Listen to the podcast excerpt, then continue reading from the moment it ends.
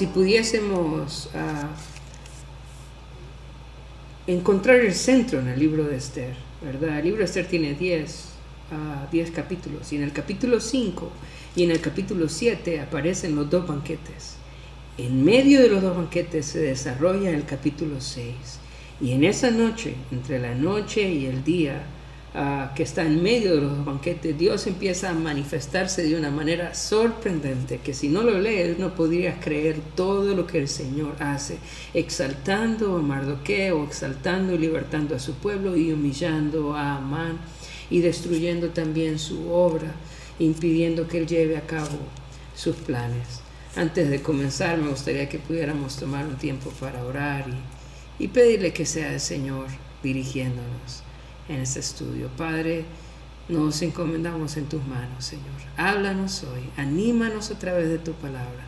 Danos tu gracia, Señor, y, que en tu palabra este día podamos encontrar, Señor, aliento, ánimo, esperanza, Señor, que podamos recordar a lo poderoso, lo asombroso que es nuestro Dios.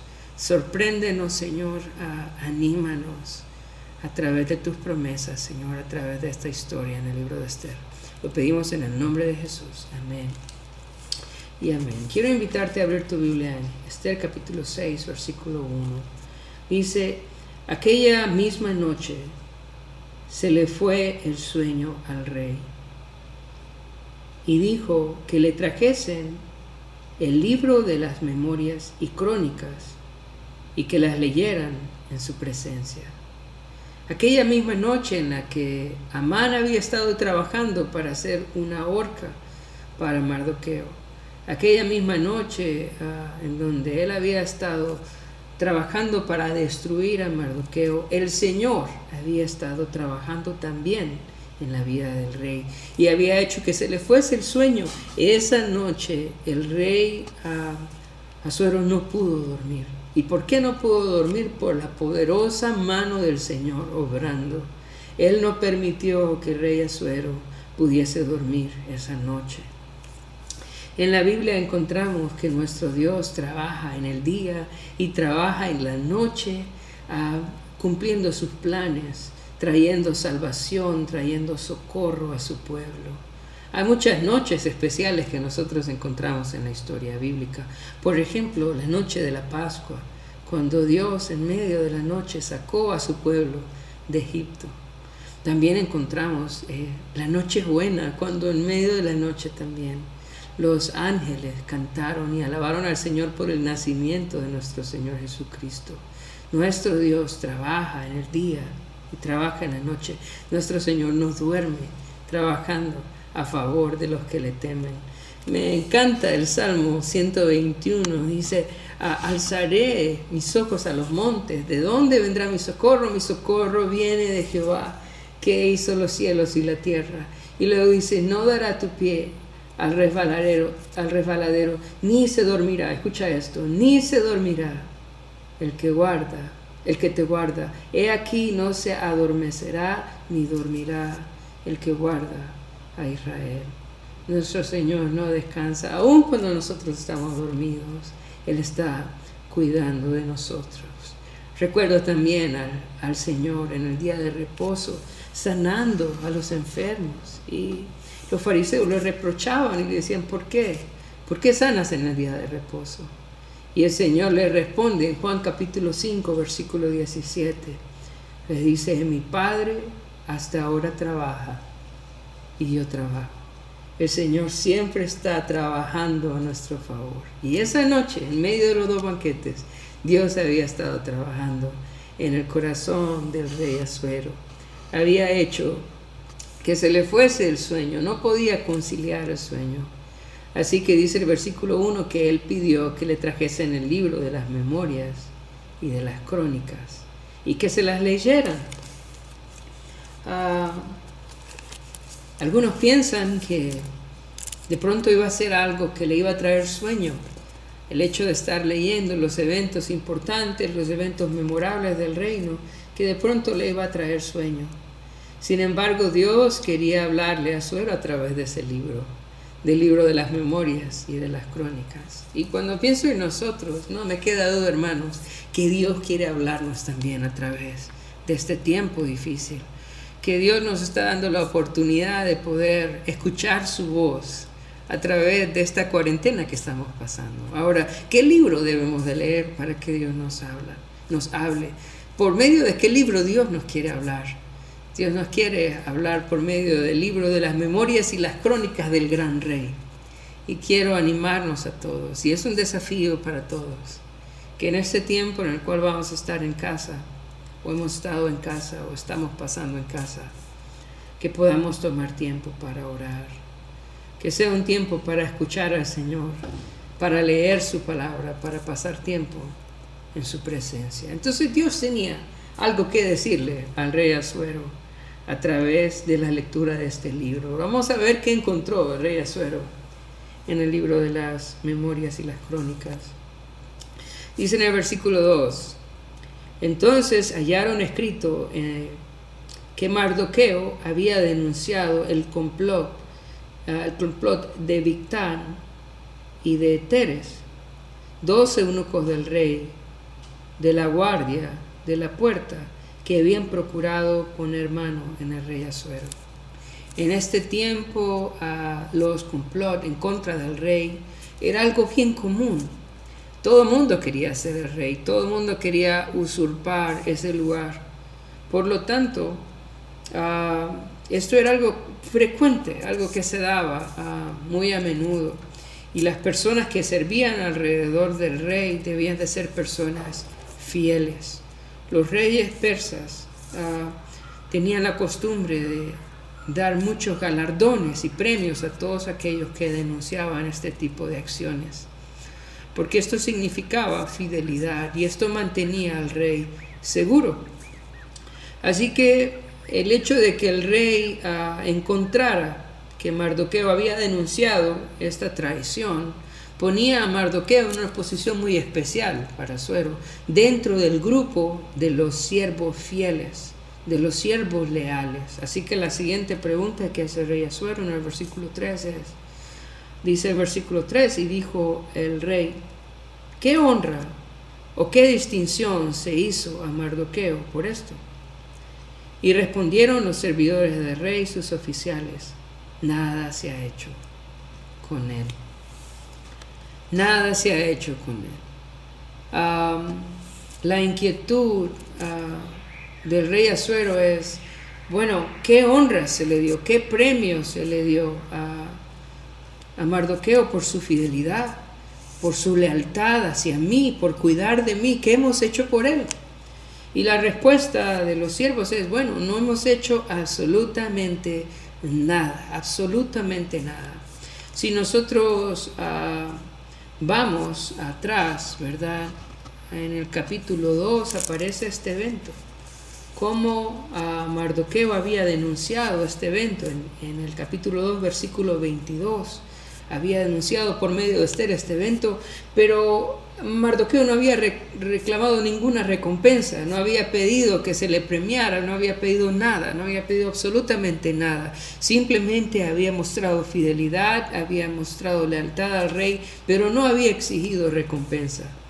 Y esto, hermanos, es una actitud que nosotros debemos imitar. Nosotros somos llamados a servir al Señor y hacer las cosas para Dios y esperar del Señor la recompensa. La gente de este mundo pide recompensa, busca recompensa, quiere que la gente vea lo que hacen y quiere que la gente le reconozca por lo que hacen. Sin embargo, nosotros como cristianos y como ah, miembros del reino de Dios somos llamados a vivir de una manera diferente. Habían pasado ya cinco años desde que esto había sucedido. Cinco años desde que estos doce eunucos habían tratado de matar al rey. Sin embargo, Mardoqueo nunca reclamó por qué no le habían dado recompensa. Él estaba esperando su recompensa del Señor. Y eso para nosotros, hermanos, es, un, ah, es una buena lección. Es algo que nosotros debemos imitar. Debemos hacer el bien, debemos obedecer y esperar la recompensa del Señor, porque esta es la mejor recompensa, hermanos. La recompensa que el Señor tiene para nosotros. La recompensa que el Señor tiene para los suyos. en Mateo capítulo 6 el Señor nos dice, guardaos de hacer vuestra justicia delante de los hombres para ser vistos de ellos. De otra manera no tendréis recompensa de vuestro Padre que está en los cielos. ¿Qué queremos? ¿La recompensa del hombre o la recompensa de Dios? En, este, en estos tiempos de dificultad hay muchas personas haciendo cosas buenas, pero tomando fotografías, subiéndolas al internet, buscando que todo el mundo sepa ah, lo que ellos hacen. Pero si realmente nosotros queremos la recompensa de los hombres, está bien. Pero si usted quiere la recompensa del Señor, entonces tiene que aprender de Mardoqueo y esperar que sea el Señor recompensándole. Es el Señor quien está hablando al rey Azuero. Es el Señor que está trayendo otra vez a la memoria la justicia de Mardoqueo. Y es el Señor que está poniendo también en el rey Azuero el deseo de recompensarle. Yo quiero decirte que la recompensa del Señor es mejor que la recompensa de los hombres. Y que la recompensa que viene después para los justos es mejor que la recompensa que pueden darte en el momento. Por lo tanto, espera en la recompensa del Señor. Dice en el versículo 4, entonces dijo el rey, ¿quién está en el patio? Y Amán había venido al patio exterior de la casa real para hablarle al rey, para que hiciese colgar a Mardoqueo en la horca que él tenía preparada.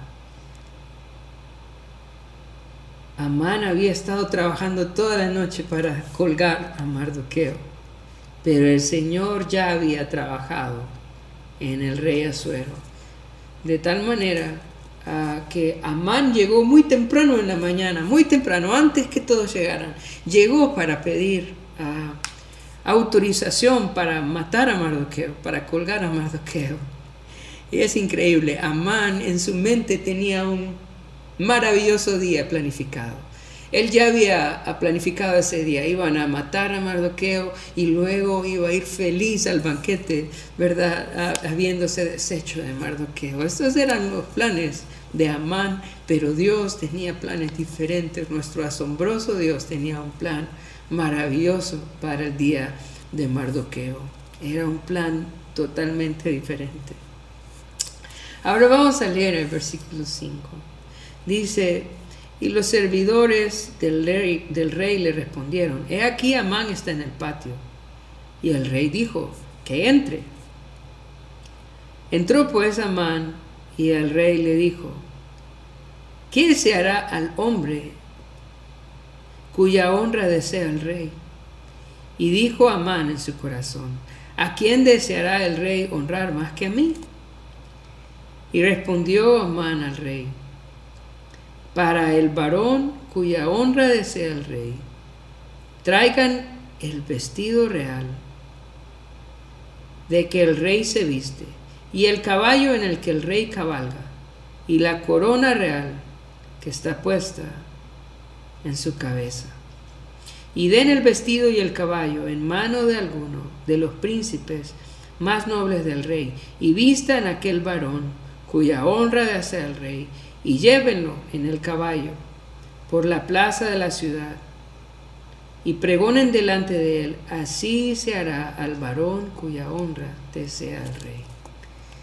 Amán estaba ahí temprano, esperando a que el rey lo atendiera para poder pedir eh, permiso, autorización para matar a Mardoqueo. Pero cuando el Señor, ah, cuando el rey, perdón, le pide que entre a Amán, no lo deja hablar sino que le hace una pregunta y le dice a el rey, ¿qué se hará al hombre cuya honra desea el rey?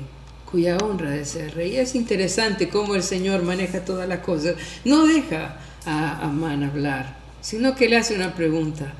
¿qué se hará al hombre cuya honra desea el rey? Y esa palabra desea que aparece acá en el hebreo muestra como un, como un anhelo, como, como algo profundo, algo fuerte. Es, es qué se va a hacer con el, con el, con el hombre cuya honra anhela el rey.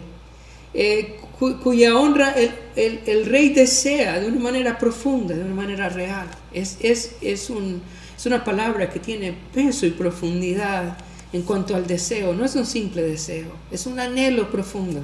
El rey quiere, ah, eh, quiere ah, en cierta medida ah, recompensar a Amán por, no solamente por lo que hizo, sino por no haberle honrado anteriormente. Él quiere enmendar el hecho de que no, no, le había eh, no le había recompensado antes. Y por eso dice, ¿qué vamos a hacer con este hombre ah, cuya honra realmente anhela el rey? Ahora, es, es muy ah, gracioso la forma en cómo Amán piensa para sí. Y dice en el versículo 6 que Amán dijo en su corazón, ¿y quién deseará el rey? ¿Y a quién deseará el rey honrar más, más que a mí? Amán tenía un, un pecado, que era el pecado del orgullo.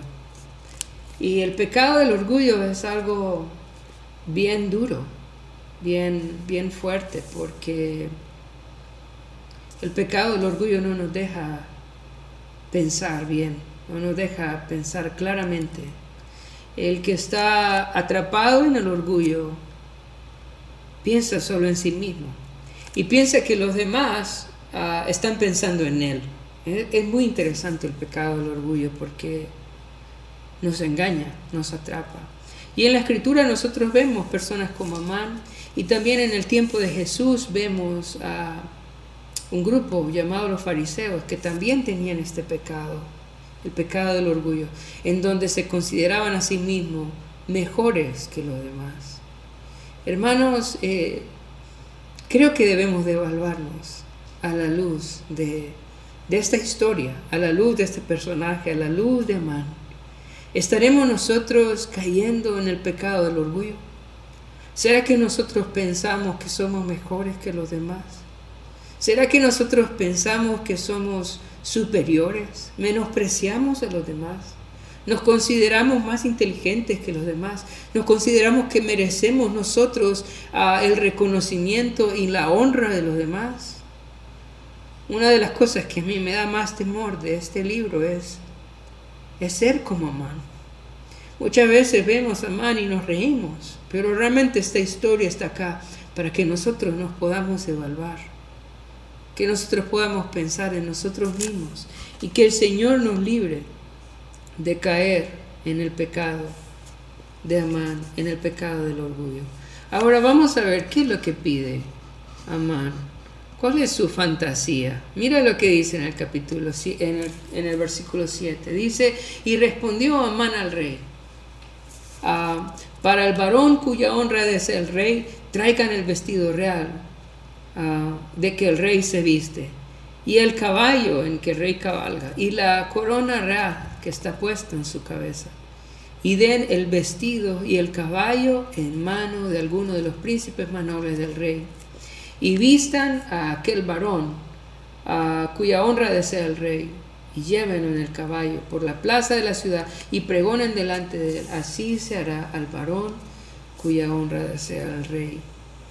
Vemos a Amán atrapado en su vanidad, pero no solamente vemos eso, sino que también podemos ver a su fantasía. Vemos que Amán quiere vestirse como el rey, quiere andar el caballo del rey y quiere ponerse la corona del rey. En otras palabras, realmente Amán está tratando de usurpar el lugar del rey. Si hay una persona peligrosa para Suero, ese era el amigo que tenía. Esta persona que había puesto en autoridad, porque era una persona que estaba aspirando a tomar el lugar del rey. Cuando somos presa del orgullo, hermanos, nada es suficiente para nosotros. Nada es suficiente para nosotros. Siempre queremos más. En este momento, Amán lo que estaba pidiendo era un paseo en el caballo del rey, con la ropa del rey y con la, con la corona del rey. Pero el día de mañana lo que iba a pedir sería el trono y sería reinar en lugar de Asuero, porque así la persona orgullosa nunca está contenta, nunca está satisfecha con lo que tiene, siempre quiere más, siempre quiere más autoridad, siempre quiere más recursos, siempre quiere más poder. Eso es estar atrapado en el orgullo. Yo quiero preguntarte, ¿realmente estás contento en el lugar en el cual el Señor te tiene? ¿Realmente estás feliz con las cosas que el Señor te ha dado? ¿Has encontrado contentamiento en lo que el Señor te ha dado? Porque si no, esto se está haciendo presa del orgullo y esto es muy peligroso. Si hay personas que son peligrosas, son las personas que están llenas de orgullo. Uno puede ver ese patrón en Satanás también. Satanás es el primer orgulloso. ¿Y cuál fue el deseo de Satanás? ¿Qué era el deseo de Satanás? El deseo de Satanás era ocupar el lugar del Señor, ocupar el lugar del Señor. Uno puede leer en Isaías 14, del 13 al 15, dice tú que decías en tu corazón, subiré al cielo, en lo alto junto a las estrellas de Dios. Levantaré mi trono y en, el, en el monte del testimonio me sentaré a los lados del norte. Sobre las alturas de las nubes subiré y seré semejante al Altísimo, mas tú derribado eres hasta el Seol, a los lados del abismo. Este es el corazón de Satanás. Un corazón que quería más, que quería estar cada vez más alto y más alto, no tenía contentamiento. Hermanos, mucho cuidado con el orgullo. A me encanta el corazón de David. Él nunca procuró matar a Saúl, él nunca quiso matar a Saúl, aun cuando el Señor permitió que, que, Saúl estuviera en las manos de David. David nunca levantó las manos contra el ungido del Señor. Él no quería ser él poniéndose en autoridad, él quería que, que fuese el Señor obrando, cumpliendo sus propósitos. Y nosotros debemos tener cuidado de no ser como Amán, una persona que, tenía sed de poder, sed de estar a cada vez, de tener más, de estar más arriba y más arriba. Esa es la actitud de Satanás. Ahora, una de las razones de pronto por las cuales Mardoqueo se sentía incómodo con Amán precisamente era, era esto. Yo creo que Mardoqueo miraba en Amán un peligro para el rey Asuero. Y Amán era, era, era una persona orgullosa y peligrosa. Y Mardoqueo, Mardoqueo era una persona fiel al rey Asuero. Era una persona que estaba cuidando de su seguridad. Ahora vamos a continuar leyendo del versículo 10 al versículo 11. Vemos la exaltación de Mardoqueo versículo 10 y versículo 11. Dice, entonces el rey dijo a Amán, date prisa, toma el vestido y el caballo, como tú has dicho, y haz así con el judío Mardoqueo, que se sienta a la puerta real. No omitas nada de lo que has dicho.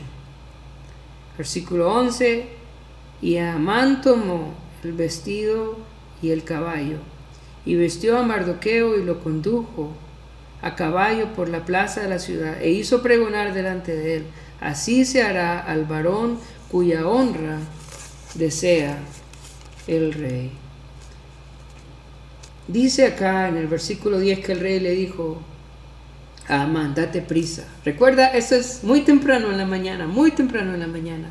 Y este día que Amán había pensado que iba a ser un día maravilloso para él, se convierte en un día realmente que pasa muy rápido, un día muy triste, un día muy difícil para él. Eh, tres veces en este capítulo se menciona la palabra darse prisa o hacerlo rápido, tres veces. Lo vamos a ver uh, en el versículo 10. Lo vamos a ver también en el versículo 12, dice, después de esto Mardoqueo volvió a la puerta real y Amán se dio prisa para irse a su casa. Y luego en el versículo 14 dice también, aún estaban ellos hablando con él ah, cuando los eunucos del rey llegaron apresurados para llevar a Amán al banquete que Esther había dispuesto. Entonces vemos que la caída de Amán es algo que se da rápidamente, de un momento a otro, una cosa tras otra. Rápidamente vemos a Amán siendo humillado por el Señor. El Salmo 37, el versículo del 1 al 3 dice, no te impacientes a causa de los malignos, ni tengas envidia de ellos, de los que hacen iniquidad porque como hierba serán pronto, dice, cortados, y como la hierba verde se secarán. Confía en Jehová y haz el bien, y habitarás en la tierra, y te apacentarás de la verdad. Dice en el versículo 2 que como la hierba serán pronto cortados. Y esto es lo que vemos en Amán. Vemos una cosa tras otra. El Señor va humillando y va derramando su juicio sobre la vida de Amán. Entonces el rey le dice, date prisa, toma vestido y toma el caballo y lleva y haz como has dicho, no omitas nada de lo que has pedido. Ahora, algo que vemos que el rey no hace es dar la corona. Le da el vestido, le da el caballo, pero no le da la corona. Yo creo que el rey entendió lo que Amán estaba tratando de hacer. El rey en este momento se da cuenta qué clase de persona era Amán y las cosas que había en su corazón. Así que no permite que se le dé la corona, sino que solo el vestido y el caballo. Y le dice, ve y haz esto. Le dice, date prisa ah, y llévate el vestido y el caballo. Haz esto con el judío Mardoqueo. Es interesante también que el rey, el rey Asuero llame a Mardoqueo judío y, que diga el judío Mardoqueo. Es como un énfasis en, en el hecho de que Mardoqueo era el judío. Si ustedes recuerdan en los capítulos anteriores, Mardoqueo había ocultado su nacionalidad, había ocultado el hecho de que él era judío. Y en el capítulo 2, versículo 10, le pide a Esther que no diga que es judía. En el versículo 20 nuevamente se nos dice que Mardoqueo le había pedido a Esther que no dijese que era judía. Pero en el capítulo 3, el Señor levanta a Amán para que Mardoqueo pueda arrepentirse y reconocer que él es judío. En el capítulo 3, versículo 4 dice, aconteció que habiéndole, ah, hablándole cada día de esta manera, y no escuchándoles él, lo denunciaron a Amán para ver si Mardoqueo se mantendría firme en su dicho, porque ya él les había declarado que era judío. Dios permite que se levante Amán para que Mardoqueo reconozca que él es judío, reconozca su pueblo y por ende reconozca también el Dios a quien él adora. Ahora, Mardoqueo se arrepiente. Y ahora es conocido por ser judío. Ya ser judío ya no es un secreto, ya no es algo que él está tratando de ocultar para, para cuidar de su seguridad, para evitar que lo desprecien o para evitar peligro. Ahora la gente lo conoce por judío. El rey lo conoce por su nacionalidad judía. Ya Mardoqueo no está ah, tratando de ocultar quién es. Ya todo el mundo lo conoce por ser una persona judía. Qué bonito, hermanos, que aunque Mardoqueo antes trató de ocultar su nacionalidad, ahora él se arrepiente y es una persona diferente. Y ahora la gente lo conoce por ser, por ser un judío, por ser judío. Yo no sé por qué cosas te conocían antes. ¿Qué cosas son las que hiciste mal antes? Pero qué bonito cuando alguien se arrepiente y Dios le permite ahora ser conocido por cosas diferentes, por, por ser alguien diferente a lo que fue. Es parecido a lo que pasó con el apóstol Pablo. El apóstol Pablo fue perseguidor de la iglesia, pero ahora no lo recordamos como un perseguidor de la iglesia. Lo recordamos como alguien que, que predicó, como un predicador, no como un perseguidor, lo recordamos como un predicador del Evangelio. Yo no sé cómo fue tu vida antes, pero no importa. Lo importante ahora es que te arrepientas y que pueda recordarte la gente no por lo que fuiste, sino por lo, lo que eres ahora en el Señor. Y ahora Mardoqueo era recordado como el judío, Mardoqueo. Así le dice el rey Amán, ve y haz esto con el judío Mardoqueo. Ya me puedo imaginar a Amán vistiendo a Mardoqueo y llevándolo, ¿verdad?, por toda la plaza, ah, diciendo, así se hará con el hombre quien el, rey desea honrar. ¿Cuáles son las implicaciones de esta recompensa? Quiero que lo pienses. ¿Cuáles son las implicaciones de que Mardoqueo haya sido llevado en el caballo del rey, que haya sido ah, llevado con la ropa del rey y que Amán haya ah, pregonado, ¿verdad? Ah,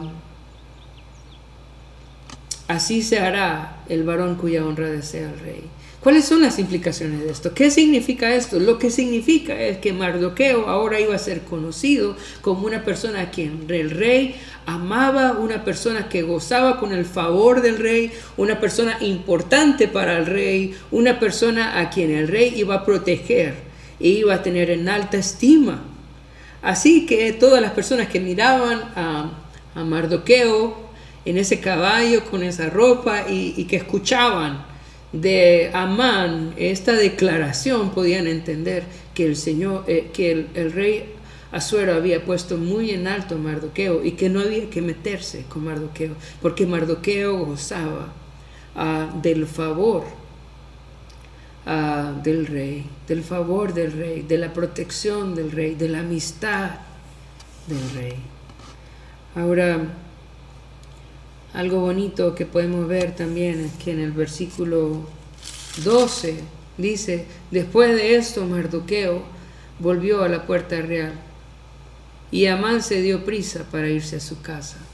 Después de que uh, Amán llevó a Mardoqueo por toda la ciudad a pasearlo y a proclamar, ¿verdad?, que él era un hombre especial. Mardoqueo se fue a su trabajo como si nada hubiera pasado como si nada hubiera pasado. Esta es la evidencia, hermanos, de que Mardoqueo era un hombre humilde. Ah, a él no le afectó el hecho de que el rey lo honrara. Él volvió a su trabajo normal, ¿verdad? Él siguió con sus actividades. Y una forma en cómo el Señor prueba nuestros corazones a través de la honra Proverbios capítulo 13, versículo 22 dice, el crisol prueba la plata y la, y la hornaza el oro y al hombre la boca del que le alaba. ¿Cómo es una persona? ¿Cómo reacciona una persona cuando, cuando es alabada? Cuando se le, se le da algún cumplido o cuando se le da una posición de honor, una posición de autoridad, ¿cómo reacciona esa persona? Realmente ah, vemos que mantiene esa, ah, ese carácter humilde esa forma de actuar humilde, este es un hombre de Dios, este es un hombre humilde. Cuando puede subir en una posición, pero su corazón se mantiene abajo, se mantiene humillado a los pies del Señor. Yo quiero animarte, si el Señor te ha dado una posición de autoridad, un lugar de privilegio, si el Señor te ha dado talentos o dones, humíllate delante del Señor. No dejes que la alabanza de las personas no, dejes que los puestos de autoridad cambien tu corazón. Mantente a los pies de Cristo, humillado a los pies del Señor, así como, como lo vemos en Mardoqueo. Aquí también encontramos algo muy interesante y es que eh, el deseo de Amán era este, pero el deseo de Amán no se le dio a Amán, se le dio a Mardoqueo. Y esto también me recuerda un principio en Eclesiastés 2.26 que quiero leerte. Dice Eclesiastés 2.26, porque al hombre que le agrada a Dios le da sabiduría, ciencia y gozo. Escucha esto, más al pecador da el trabajo de recoger y amontonar para darlo al que agrada a Dios. También esto es vanidad y aflicción de espíritu. Dice que el hombre a quien Dios le agrada le da sabiduría, ciencia y gozo, pero al pecador le da el trabajo de recoger y de amontonar para dárselo a quién? Para dárselo al que agrada a Dios, Amán había hecho todo esto, le había dicho, él era el de la idea, este era el sueño de Amán. ¿Y, y a quién le da el Señor todo esto? Se lo da a Mardoqueo. ¿Por qué? Porque Mardoqueo estaba humillado ante el Señor. Ahora vemos a Amán que ha sido humillado públicamente, pero no solamente fue humillado públicamente, sino que también es humillado en su casa. Y vamos a leer los versículos del 12 al 14. Dice, después de esto, Mardoqueo volvió a la puerta real y Amán se dio prisa para irse a su, a su casa, apesadumbrado y cubierta su cabeza. Contó luego a Amán a Ceres su mujer y a todos sus amigos todo lo que había acontecido. Entonces le dijeron sus sabios eh, y Ceres su mujer, si de la descendencia de los judíos es ese Mardoqueo, delante de quien has comenzado a caer, no lo vencerás, sino que caerás por cierto delante de él. Aún estaban ellos hablando con él cuando los eunucos del rey llegaron apresurados para llevar a Amán al banquete que Esther había dispuesto. Entonces vemos que Amán fue ah, humillado públicamente llevando a, Mardoqueo. Eh, Amán había hecho una, una horca de 50 codos, esto es 25 metros, esto es como un edificio de 7 pisos de altura. Toda la ciudad había visto esta horca, habían visto lo que Amán quería hacer para destruir a Mardoqueo. Pero ahora ven a Amán llevando a, Mardoqueo, llevando el caballo, ¿verdad? Y Amán paseando a Mardoqueo. Había sido humillado públicamente, pero no termina ahí, sino que también ah, va a ser humillado en su casa. Él llega y le cuenta a sus amigos y le cuenta a su, a su esposa todo lo que pasó este día y lo que encuentra en su esposa y en sus amigos y en los sabios de su casa es esto. Ellos les dicen, si la descendencia, si de la descendencia de los judíos es Mardoqueo delante de quien has comenzado a caer, no lo vencerás, sino que caerás por cierto delante de él. Amán no encuentra consuelo en su casa, Amán no encuentra aliento en su casa, al contrario, encuentran una, una declaración que él está perdido. Lo que le están diciendo sus sabios es, mira, si el rey ha honrado a Mardoqueo de esta manera, si el rey ha puesto a Mardoqueo en este lugar, no vas a poder vencerlo. Y, le dice, si es de la descendencia de los judíos, esto también es muy importante, si la, la descendencia de los judíos, uh, esto no es solo una lucha entre Mardoqueo y, y entre Amán, sino que también involucra al pueblo de Dios. Ese pueblo que Amán había estado tratando de destruir. Y le dice, bueno, mira, si de los judíos es este Mardoqueo, no vas a poder vencerlo. más adelante en la historia vemos que tan grande es la salvación que el Señor tiene, no solo para Mardoqueo, sino para todos los judíos, que la gente que no era judía empieza a convertirse y empieza a hacerse judía en Esther capítulo 8, versículo 17. Dice, y en cada provincia y en cada ciudad donde llegó el mandamiento del rey, los judíos tuvieron alegría y gozo y banquete y día de placer y muchos de entre los pueblos de la tierra se hacían judíos. Esto no era una victoria solo de Mardoqueo, sino que también era una victoria de todos los judíos. Dios había traído libertad, o estaba trayendo libertad no solo a Mardoqueo, sino a todo su pueblo. Y he estado pensando en este tiempo de dificultad en el cual estamos pasando, no solo en Honduras, sino alrededor del mundo. Y yo creo que el Señor quiere liberar a su pueblo. Él quiere bendecir a los suyos. Él quiere mostrar la diferencia también entre los que le pertenecen y los que no. Y yo ruego que en este tiempo nosotros como iglesia podamos ser luz al mundo, que podamos ser testimonio. La gente está ahora desesperada, sin esperanza, pero nosotros tenemos al Señor que las personas puedan ver en nosotros esta confianza, de tal manera que la gente quiera hacerse también cristiana, quiera venir y rendirse ante el Señor, ante el Dios a que nosotros adoramos. Entonces vemos que Amán no encuentra consuelo, sino que también es humillado en su casa y le dice, no lo vencerás, sino que caerás delante de él. Seguidamente llegan los eunucos para llevárselos, para llevárselo, dice apresuradamente al banquete de Esther. Y en el capítulo 7, que vamos a estudiar la próxima semana, se relata el banquete. En el capítulo 8 se declara también, se, relata el decreto que el rey emitió para liberar a su pueblo. En el capítulo 9 ah, se, se relata también la victoria del pueblo de Israel y en el capítulo 10 la grandeza en la cual el Señor pone a Mardoqueo.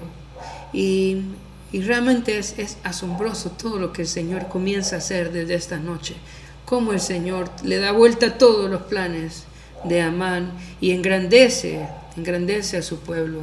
Podemos estar ah, convencidos de la veracidad de la palabra del Señor cuando, cuando el Señor nos dice, ¿verdad? Que Él uh, humilla al soberbio y que también Él exalta al que se humilla. Esto es verdad y lo podemos ver acá. Si de pronto te parece demasiado maravillosa esta historia, demasiado grande, la verdad es que así es nuestro Dios, es un Dios maravilloso, un Dios uh, que, nos asombra la forma en cómo obra a nuestro favor. ¿Y qué quiere el Señor de nosotros? ¿Qué pide el Señor de nosotros? Lo que el Señor pide de nosotros es que nos humillemos, que nos volvamos al Señor. El Señor quiere obrar en nuestra vida, pero ¿qué Él quiere de nosotros? Me gustaría poder leerte rápidamente Santiago capítulo 4, ah, versículo 8 al versículo 10. Y con esto termino. Santiago capítulo 4, del versículo 8 al versículo 10 dice, acercaos a Dios y Él se acercará a vosotros. Pecadores, limpiad las manos y vosotros los de doble ánimo, purificad vuestros corazones. Afligidos y lamentad y orad, vuestra risa se convierta en lloro y vuestro gozo en tristeza. Humillaos delante del Señor y Él os exaltará. Si realmente quieres ver a ese Dios maravilloso obrando a tu favor, ¿qué es lo que quiere el Señor? Bueno, lo que quiere es que nos acerquemos a Él, que nos humillemos en una actitud de arrepentimiento, que realmente podamos confesarle al Señor nuestros pecados y que en ese arrepentimiento vayamos a Él con nuestro corazón humillado. ¿Qué va a hacer el Señor? El Señor nos va a exaltar. De la misma manera que que exaltó a Mardoqueo, de la misma manera que rescató a su pueblo, Él nos puede rescatar en este tiempo de dificultad. A continuación tengo algunas conclusiones que quiero compartir con ustedes. La primera, Dios puede cambiar tu situación de un día para otro. Vemos, de un día para otro el Señor cambió todo el panorama, Mardoqueo. ¿Qué debemos hacer? Humillarnos y volvernos a Dios. ¿Por qué? Porque Dios resiste el soberbio y da gracia al humilde. Podemos volvernos al Señor y pedir su gracia en nuestra aflicción. Sueñas con riqueza y fama, así como ah, lo hacía Amán. Te gusta ser reconocido y admirado. Yo quiero animarte este día a arrepentirte. No sea como Amán. Los hijos de Dios tenemos un tesoro y es Cristo. Él es nuestro tesoro. Nosotros no debemos de anhelar ni la riqueza ni la fama de este mundo. La Biblia nos manda a estar contentos con el sustento y con abrigo. Jesús es nuestro tesoro, Él es suficiente para nosotros. Y por último quiero recordarte, Dios es real. Esta historia que leímos es verdad, toda la escritura es verdad, podemos confiar en ella. Dios, para Dios no hay nada imposible, no hay nada ni siquiera difícil. Nos acercamos al Dios que todo lo puede.